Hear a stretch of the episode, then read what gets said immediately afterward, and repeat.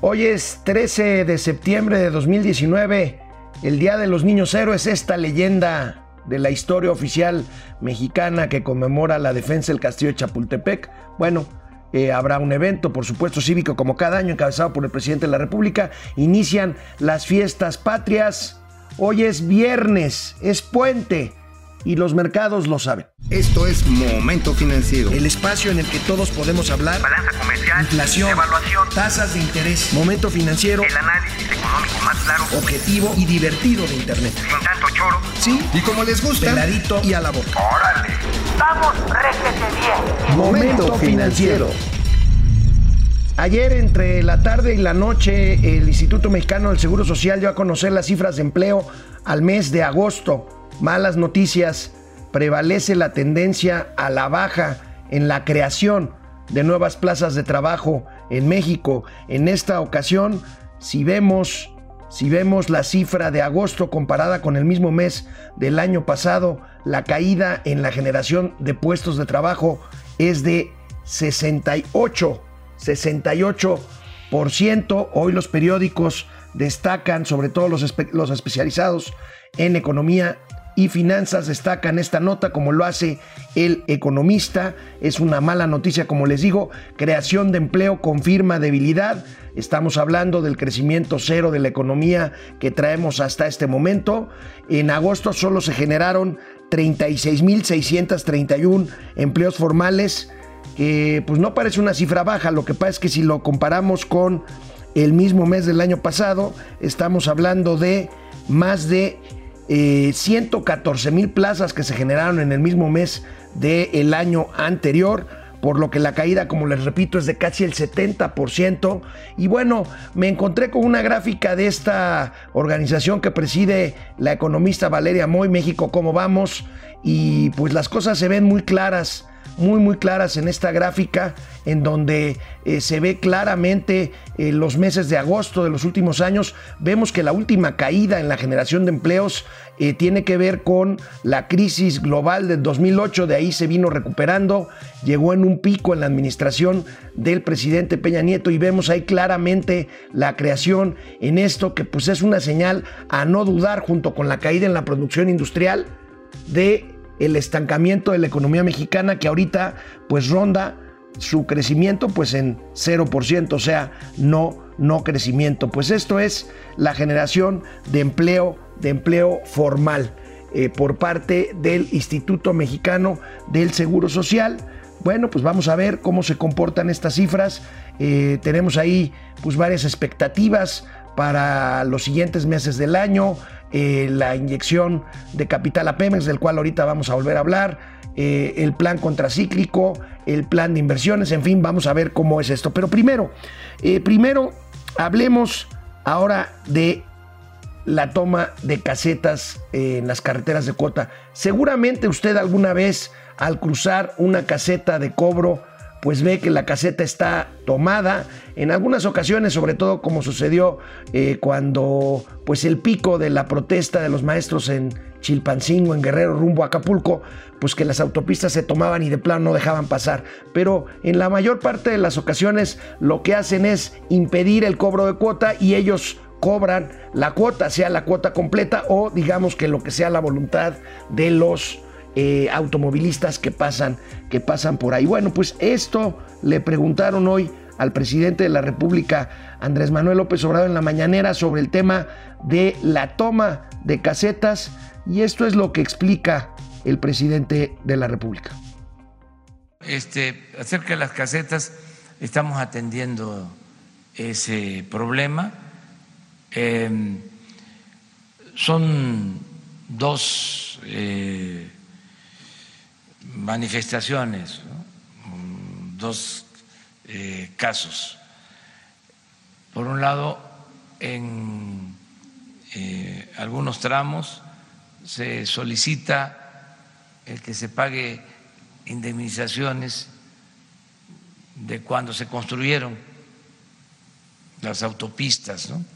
Se puso la caseta, se inauguraron y reclaman los afectados. Entonces toman la caseta. Este es el caso, por ejemplo, de la caseta que está eh, en la autopista Mazatlán-Durango. Eh, en el caso de Colima, otro asunto también de toma de casetas por el cobro a usuarios de eh, la carretera Colima-Manzanillo. Ahí también ya se llegó a un acuerdo, resolvimos también.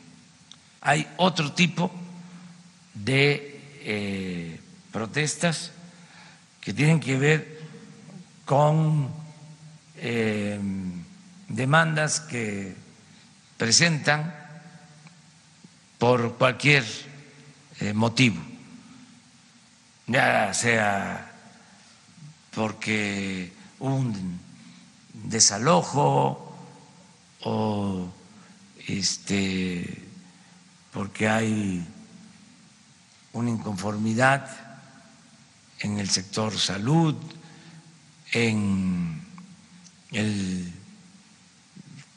movimiento campesino, eh, en sí, en cuanto a tarifas de luz, en fin, y se acude a la caseta. Se atiende también eso, se atiende lo más pronto. Y hay eh, quienes pues sacan recursos. También no es la mayoría de los casos. Quienes este, se aprovechan toman la caseta para eh, sacar recursos, fondos. Pues todo un catálogo de eh, causas por las cuales son tomadas las casetas de las autopistas de cuota en este país, yo el presidente de la República, pero pues si son peras o son manzanas, mientras son peras o son manzanas, las causas económicas las exhibe hoy claramente en su nota principal el periódico Excelsior. Fíjense nada más. En ocho años y medio, estas tomas de caseta han representado para Caminos y Puentes Federales de Ingresos, el organismo paraestatal que se encarga de administrar la mayoría de las autopistas de cuota en este país, ha perdido más de 3 mil millones de pesos. Pero este no es el, el último o el único dato duro de esto, de estos 3 mil millones de pesos, solo en lo que va del año 2019, en este año, las pérdidas han sido de 1.359 millones de pesos. Ahí tenemos, esto es brutal, es una pues pérdida de patrimonio para el Estado mexicano, porque pues esos recursos se usan para, la, para la manutención de las carreteras y para el seguro, por cierto, de los automovilistas. Yo en lo personal, cuando me toca esto, pues prefiero pasarme eh, a riesgo de agresiones, por, porque muchas veces estos manifestantes son agresivos, pasar el tag, este... Eh, porque es muy importante. Si no paga uno la cuota, pues queda uno desprotegido del seguro que implica el pago de la propia cuota de la autopista. Ahí tienen ustedes, fíjense nada más cómo se dispara. Como les decía, 3 mil millones de pesos en los últimos 8 años, pero tan solo en lo que va del 2019, 1.360 casi millones de pesos. La mayoría de esto es algo que de verdad el presidente dice que se está atendiendo. Pero bueno, pues esto, lo del CENTE ayer, en fin, creo que Creo que hay que poner orden, creo que hay que poner orden independientemente del llamado a que no sea un orden eh, con base en garrotazos y en violencia, pues hay que poner orden de alguna manera porque esto tiene definitivamente consecuencias, consecuencias económicas. El día de ayer dimos a conocer aquí en Momento Financiero y en nuestras plataformas eh, la inyección de capital por parte del gobierno federal a Pemex por 5 mil 5 mil millones de dólares. Esto fue recibido bien por las calificadoras, por los analistas. Eh, dicen que Pemex necesita mucho más que eso, pero pues de entrada lo recibieron bien. Y ayer mismo, bueno, el esquema es el siguiente, es como cuando uno refinancia una deuda, o sea, contratas más deuda para pagar para pagar los plazos más cortos, los vencimientos. Así fue el caso de Pemex, tiene este dinero fresco y pues el día de ayer, luego de anunciarse la capitalización, la petrolera prepaga bonos que tenían vencimiento para los próximos dos años, 2020-2021, y lanza, coloca nuevas emisiones hasta por 7.500 millones de dólares a 7, 10 y 30 años plazo. ¿Qué quiere decir eso? Pues que Pemex está tratando de mejorar su perfil de deuda, de evitar los vencimientos más próximos que le quiten pues liquidez a la operación de la propia de la propia empresa. Por supuesto, la mala noticia es ante la baja calificación de Pemex que hemos venido reportando aquí en este programa, pues la tasa de interés es un poco más alta. Prevalece la calificación en casi todas las eh, agencias calificadoras que todavía tienen grado de inversión, aunque con perspectiva negativa, pero por supuesto, si bien, si bien ayer tuvieron una sobreoferta, ¿qué quiere decir esto? Que se demandó mucho más de lo que se ofertó en el mercado, o sea, hubo más inversionistas de todo el mundo dispuestos a comprar estos bonos, pues es porque los rendimientos son muy atractivos, son más altos. Les pongo un ejemplo. Eh, la vez pasada que Pemex colocó deuda en los mercados internacionales fue en febrero y colocó a una tasa eh, más menos de un 6, 6.5% de interés Ahora la colocación nueva va a 7.7%. Esa es la importancia aquí, un ejemplo muy claro de lo que significa la calificación esta de las odiosas calificadoras que un día sí y otro también advierten que Pemex está en riesgo de eh, solvencia financiera y de una ausencia de un plan de negocios más creíble que hacen que las tasas suban cuando colocas deuda y bueno, pues los inversionistas tienen apetito por esta deuda porque a pesar del riesgo que implica una baja calificación, pues el premio, el premio es mayor y en ese sentido, pues en los mercados pues lo que buscan precisamente es es mayor rendimiento. Bueno, eh, el bono de febrero había sido colocado a 2049, o sea, al año 2049 y pues con una tasa 1. 35% menos de la colocada de la colocada ayer. Bueno, pues así tenemos Pemex, vamos con los comentarios. Muchísimas gracias por conectarse este, este viernes, este viernes de fiestas patrias de Puente. Betty Rivera de la Vega, pero vamos requete bien. No sirve como presidente el comentario que hace, me imagino, por los comentarios de que pues, están resolviendo el tema este de las molestas y costosas. Ahora vemos tomas de casetas de cuota. Eh, Paulo Sergio Andrade Cabrera, el presidente tiene otros datos, la gente no tendrá empleo, pero estará feliz, feliz, feliz. Por cierto, el presidente lanzó ayer un video invitando a todos al Zócalo, al Zócalo capitalino, a la fiesta del, del grito.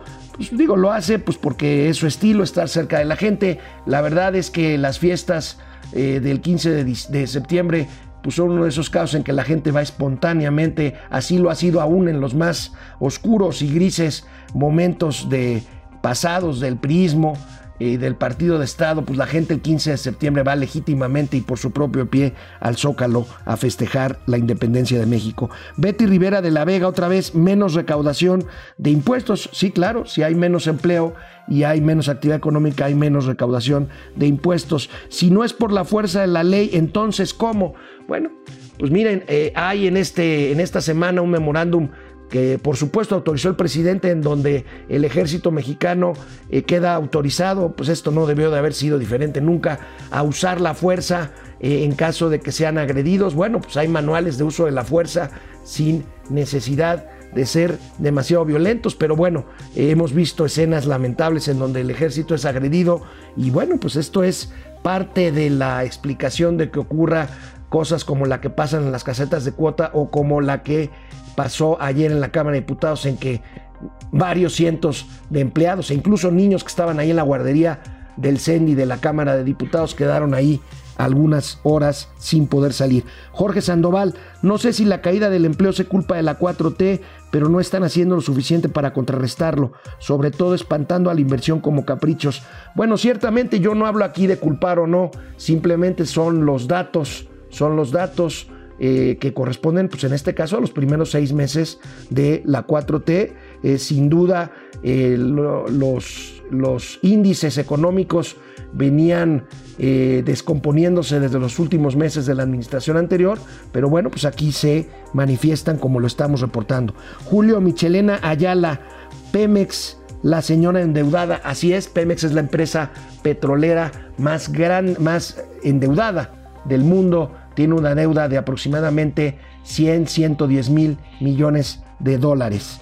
Eh, Raúl Michel, yo no entiendo mucho de economía, pero me imagino que la falta de empleo tiene que ver con la poca certeza que aún da el gobierno. Además de lo de las facturas falsas, que será más fácil llevarla a la cárcel. Por eso es otra que ahuyenta la inversión. Buen programa, Momento Financiero. Muchas gracias. De eso se trata, de que si no eh, le entendemos bien a la economía o no somos expertos economistas, pues precisamente para eso hacemos, hacemos este esfuerzo. Efectivamente, la falta de empleo tiene que ver con falta de crecimiento y la falta de crecimiento tiene que ver con falta de certeza para la inversión eh, por las decisiones que aquí hemos comentado muchas veces del gobierno de Andrés Manuel López Obrador. Ere Reina, hola Ere, ¿cómo estás? Buen día. Respecto a la pregunta, claro que tiene parte de culpa la 4T, ya que en lugar de generar empleos ha sido todo lo contrario al cancelar tanto proyecto. Ere seguramente pues se refiere fundamentalmente al proyecto del aeropuerto internacional en Texcoco, a lo que pasó con los gasoductos que finalmente se resolvió y bueno, pues a otros proyectos que están por ahí yo veo, por ejemplo, yo no sé si ustedes han visto la carretera esta que va de La Pera a Cuautla, allá en el estado de Morelos, que lleva años construyéndose, que había obtenido ya un buen ritmo de crecimiento que se ha vuelto a interrumpir su construcción. Bueno, pues veremos esto. Bueno, pues amigos y amigas, así llegamos al fin de una semana más, una semana más de momento financiero. Ya tenemos nueve meses con este ejercicio. Les agradecemos muchísimo que cada vez se conecten más a nuestra, a nuestra emisión. Eh, recuerden, este es puente, fin de semana largo, festejen, festejen ruidosamente pero con responsabilidad y por aquí nos veremos el próximo martes, que ya será martes 17 de septiembre. Pásenla bien, disfruten, diviértanse, celebren. Nos vemos el martes. Vamos, réjete bien. Momento financiero.